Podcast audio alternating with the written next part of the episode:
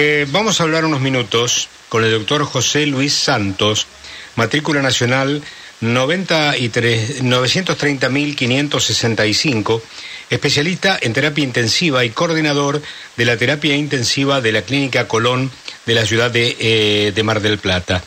Desde ese lugar de atención en la ciudad de Mar del Plata, surge una noticia sobre un nuevo enfoque terapéutico para tratar pacientes graves de COVID y por lo que se pueden eh, eh, uno eh, detectar en las primeras declaraciones que hay resultados excelentes en el 100% de los casos y que el equipo que comanda el doctor José Luis Santo, con quien vamos a hablar ahora, está realmente eufórico. No quiero avanzar en los atributos médicos de esta terapia porque quiero que el doctor, con el vocabulario que podrá eh, usar para que lo entendamos todos, este, nos va a explicar ahora, pero se trata de un hallazgo médico marplatense que según el título de la nota que tengo, podría revolucionar cómo tratar el COVID a nivel mundial, no solo a nivel local. Doctor, soy Fernando Bravo y los saludos de Radio Continental. Buenas tardes.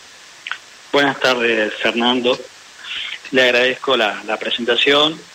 Eh, es nuestra idea y, nuestro enfoque eh, dar esta, investigación científica con, un, con una perspectiva esperanzadora. No queremos ser triunfalistas, ni mucho menos. Eh, sí lo que queremos es informar a la comunidad científica, a través de esta investigación que fue presentada y publicada por una prestigiosa revista médica de Europa, con sede en Suiza, que es el Journal of Clinic Medicine, en donde nosotros, eh, Fernando, lo que hacemos es eh, informamos a la, comunidad científica sobre nuestra experiencia al tratar 20 pacientes con COVID grave con un nuevo enfoque terapéutico, tal como usted lo decía al inicio. Ese nuevo enfoque terapéutico está, tiene su, su base y su fundamentación científica en la observación que nosotros hicimos de los pacientes con COVID grave en la terapia intensiva, cuando veíamos la tomografía, empezamos a detectar, a prestarle atención específicamente, a datos que nos orientaban a pensar de que además de la neumonía por el COVID, estos pacientes tenían sobreagregado un edema pulmonar. En consecuencia, si un paciente tiene edema pulmonar, lo que uno tiene que hacer es tratarlo básicamente con restricción de líquidos y diuréticos. Y eso fue lo que hicimos. Tratamos con restricción de líquido y con diuréticos a estos pacientes con COVID grave y lo esperanzador es que estos pacientes llamativamente respondían muy bien y en nuestra serie de 20 casos, los 20 casos, las tomografías mejoraron, la oxigenación mejoró y los pacientes clínicamente mejoraron. Eso es lo, alentador de nuestra publicación, pero eh, tenemos que ser prudentes como, como investigadores, como científicos y no creer que ya está resuelto el COVID y que nosotros encontramos algo milagroso, sino que esto es producto de una investigación que estamos compartiendo con la comunidad científica. Doctor, le intercalo una pregunta, porque usted habla de diuréticos, ¿correcto? Correcto. ¿Y esos diuréticos son diuréticos específicos o son los diuréticos que cualquier persona que le recomiendan eh, o le recetan un diurético va y compra en una farmacia común y silvestre? Es un diurético muy sencillo, muy común, que está en todas las terapias intensivas. El nombre ah. de la droga se llama furosemida. Y, es el diurético que se usa para otras afecciones como problemas cardíacos, problemas renales, problemas hepáticos. Eh, es el diurético eh, común y corriente, digamos. no tiene nada eh, especial. Está bien, está bien. Digamos que es un, un medicamento que de pronto tiene un fácil acceso. No es que estamos hablando de una droga que, no sé, tiene un, costo elevadísimo. Es un, un, medicamento común y corriente. Claro, porque para que usted me entienda, Fernando, lo que nosotros estamos haciendo, el tratamiento del edema pulmonar está descrito hace mucho tiempo en la literatura médica y es furosemida, que es lo que estamos haciendo nosotros. Lo que nos, lo novedoso en nuestro caso es que nosotros dejamos de ver a la neumonía por COVID como un proceso exclusivamente inflamatorio y consideramos que además de la inflamación que existe, hay un segundo proceso que es el edema pulmonar. Y eso es lo, el, digamos, desde el punto de vista diagnóstico, nos prestamos atención a ese detalle. En consecuencia, luego aplicamos un tratamiento que es muy convencional, que todos los médicos lo conocen, y de hecho la medicación esta, la furosemida, está en cualquier puesto de salud.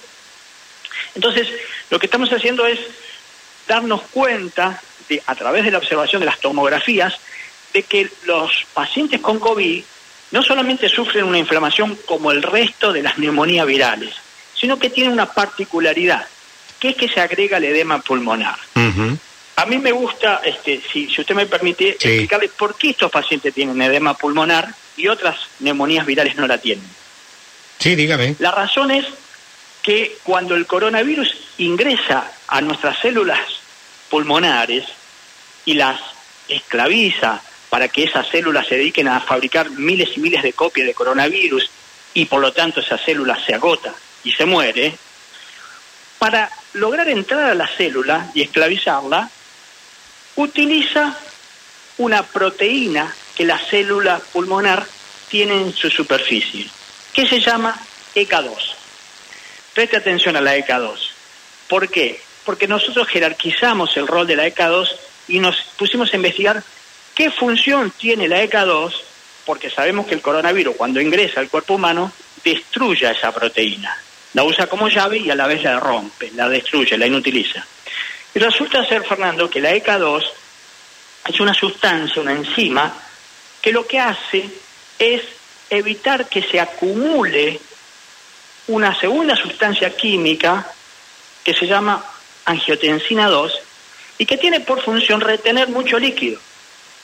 La angiotensina 2 retiene mucho líquido, esa es su función, retiene mm. sodio y líquido, y retiene y retiene quien contrarregula, quien frena la acción de la angiotensina 2 es la ECA2. Tiene esa función, particularmente esa función. Limitar la función de la angiotensina 2. Ahora, es como un auto. Si usted en un auto se queda con el acelerador a full y no tiene el freno, que en este caso sería la ECA2, el auto ¿qué va a hacer? Va a funcionar descontroladamente. Eso es lo que sucede en los pacientes con coronavirus al salirse, desaparecer el freno, que es la ECA2, la angiotensina 2 funciona descontroladamente, retiene mucho líquido. Claro. Y ese líquido, Fernando, que se va reteniendo a medida que el paciente se va enfermando de coronavirus, ¿a dónde se va a acumular? Predominantemente en el tejido que está inflamado. Claro. ¿Cuál es el tejido que está inflamado en el coronavirus? El pulmón. Los pulmones. Claro. Entonces, a ver si entiendo, doctor, discúlpeme, ¿no? Pero yo estoy reaccionando como cualquier persona que no sabe nada de medicina, como tantísimos oyentes que están diseminados en nuestra audiencia y que usted lo está explicando con una claridad escolar, diríamos, para que lo podamos entender. De manera tal que esa ECA2 que está tomada, por eso la acción de los diuréticos. Exactamente, como la ECA2 deja de funcionar transitoriamente durante un tiempo que el coronavirus está destruyendo las células, se produce la acumulación de líquidos. Entonces, nosotros tenemos que favorecer la eliminación de esa acumulación de líquidos. Y lo hacemos a través de el, sencillo uso del diurético, que sirve para eso, para eliminar el exceso de líquidos. Doctor, el hecho de haber tratado 20 pacientes de manera satisfactoria, por ese número que ustedes manejan, ¿es un número eh, suficiente, digamos, como para mostrarlo como un avance importante de este tipo de terapias? Es un número alentador porque abre expectativas promisorias de que este enfoque, en efecto, puede tener utilidad significativa. Pero se van a necesitar más estudios en otras este, terapias intensivas, eh, estudios en, diversas terapias intensivas en forma simultáneas, comparar con grupos de pacientes que no reciben el tratamiento con diurético para después poder sacar conclusiones definitivas. Estos son, es un adelanto que hacemos nosotros a la comunidad científica, porque la realidad, Fernando, es que hasta ahora todos los enfoques terapéuticos están dirigidos en una dirección, que es antiinflamatorios y antivirales. Lo que nosotros le decimos es, prestemos atención porque puede ser que además de la neumonía por COVID que existe, tengamos acá un gran fenómeno de edema pulmonar que no lo estamos tratando. Que si lo tratamos, como a nosotros nos fue bien, es probable que a muchísimos pacientes más le vaya bien. ¿Los 20 pacientes fueron elegidos al azar o eran las personas que estaban internadas en, en, esta condición en el colon, doctor? Son 20 pacientes sucesivos que tenían los criterios para, para tener edema pulmonar ah. y eran los 20 pacientes graves que tuvimos en, entre junio y agosto, en que dimos por terminada esta fase de estudio porque los resultados siempre iban en la misma dirección ya nos pareció necesario proceder a, comunicarlo porque para la fines de agosto la, pandemia en nuestro país había empezado a bajar mucho la cantidad de números y nos pareció que eh, podíamos tratar de ingresar más pacientes, pero eso iba a demorar más la publicación. Entonces, entre eh, los, los análisis estadísticos dijimos que con esto ya teníamos suficiente evidencia para hacer una publicación a la, a la, a la comunidad Obviamente una publicación con toda la rigurosidad que exige esta revista eh, europea, que para que usted lo sepa y su audiencia lo sepa, es una revista que cuando nosotros le mandamos la publicación la sometió a un examen técnico muy minucioso por parte de revisores médicos que revisaron toda nuestra información, todos los datos que nosotros le habíamos provisto y que eh, cumplió con todas las los rigores de calidad que exige esta prestigiosa revista. Usted está hablando de la... Lo que sigue ahora es que el resto de los equipos médicos, con esta información, pueden hacer también sus propias investigaciones. Y eso es lo que, eh, lo que buscamos nosotros. Claro, claro. La revista de la cual hablamos es el Journal of Clinical Medicine, ¿correcto? Con sede en Suiza. Digo porque la gente siempre seguía, mm, al menos lo que más ha trascendido, sobre todo en el mundo mediático, es la revista The Lancet, que también es una revista prestigiosa desde el punto de vista médico, ¿no? Y pareciera ser que lo que dice esa revista es palabra santa. ¿De acuerdo? Sí, sí, sí, sí. Hay, hay, hay numerosas revistas. Ah, pero debe haber otras, por supuesto. muy alto prestigio.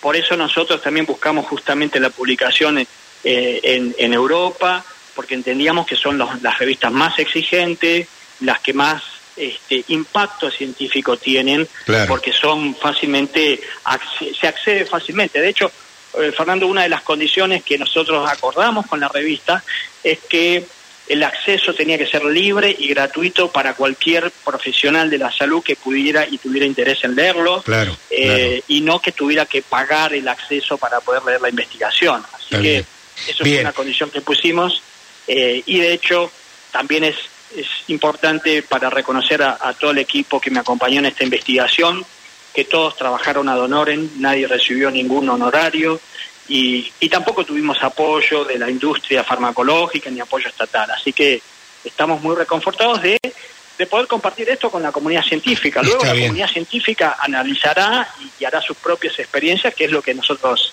fundamentalmente eh, tenemos por objetivo, ¿no? Yo le quiero contar a la audiencia que toda la información periodística previa a esta nota que nosotros teníamos, que nos motivó a esta consulta con el doctor eh, José Luis Santos, eh, está también nutrida de importantes fotos de radiografías y sospecho yo que tomografías también, donde hay un antes y un después. Y es evidente que las fotos muestran efectivamente una evolución más que satisfactoria precisamente en los pacientes atacados por eh, COVID, ¿no?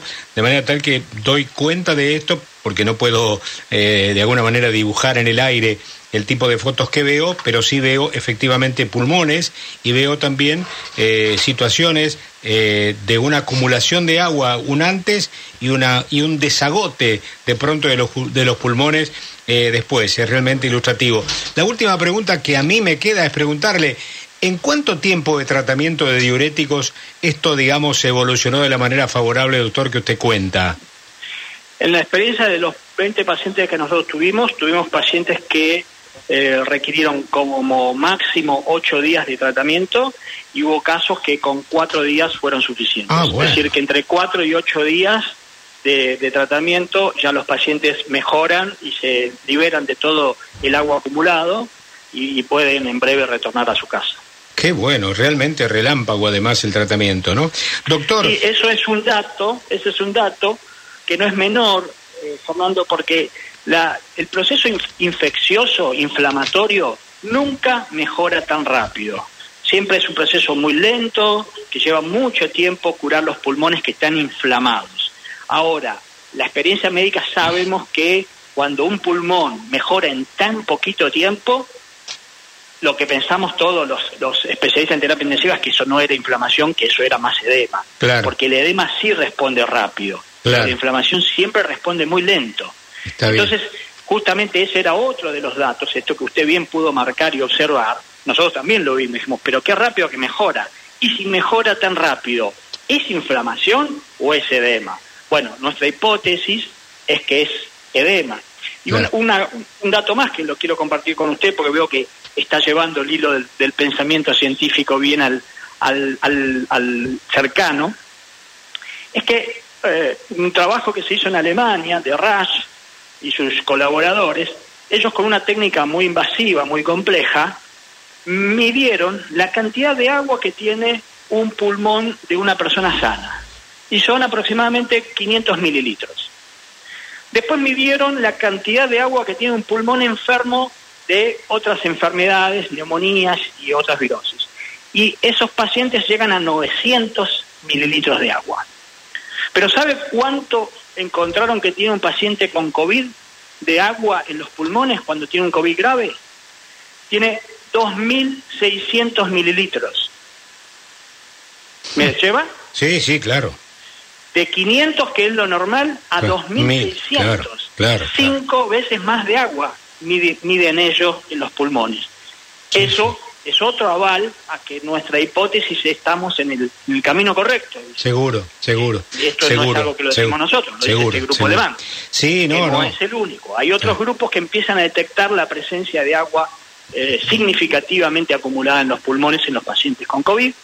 Y esos son justamente otros datos en los que nos apoyamos ah. nosotros para sostener este enfoque terapéutico. Doctor, y digamos, este enfoque terapéutico, como usted bien eh, define, creo que es la mejor terminología que podemos aplicar, ¿no se había dado en ningún otro lugar del mundo, por lo que usted sabe? ¿Es, realmente original lo que ha pasado en Mar del Plata? No hay ninguna publicación en el mundo donde hayan dado el tratamiento como nosotros lo hicimos con los resultados que nosotros tenemos. Nosotros lo buscamos y no hubo algunos ensayos con algunas eh, mezclas en pacientes más leves, pero en pacientes graves, con este nivel de respuesta, es eh, una publicación inédita, es la primera publicación en la literatura mundial. Bien. Doctor, eh, de mi parte le agradezco primero estos generosos minutos que nos ha entregado, le agradezco y admiro también la vocación de docente que usted tiene para explicarnos con un lenguaje casi escolar para que todo el mundo lo pueda, lo pueda entender y además felicito a usted y a su equipo eh, por este logro y este avance tan importante de este COVID-19 que ha tenido acorralada este, a la humanidad con todas las pérdidas que eh, sabemos que se han producido, pero que efectivamente con tratamientos como el de ustedes aparece una fuerte esperanza de que esta, de esta pandemia se pueda doblegar en el corto plazo, ¿no? Así que... Le agradezco este, sus palabras y, le agradezco también que me haya permitido compartir con usted y con, su audiencia esta, esta investigación argentina que, que esperamos eh, constituya, digamos, el, punto de partida, como decimos nosotros, y me gusta decir a mí particularmente, el hilo de Ariadna que nos permita salir de este laberinto y, poder huir de una vez por todas del minotauro coronavirus. ¿no? Doctor, un, gusto conocerlo y espero que no sea la última vez que nos crucemos en el aire de nuestro programa. Muchas gracias. ¿eh? Quedo a su disposición, Fernando. Buenas tardes. Muchas gracias. Escuchaban ustedes al doctor José Luis Santos, matrícula nacional 930.565. Es especialista en terapia intensiva y coordinador de terapia intensiva de la Clínica Colón de la ciudad de Mar del Plata y nos ha explicado, y me parece que los hemos entendido todos, este nuevo enfoque terapéutico para tratar pacientes graves de coronavirus.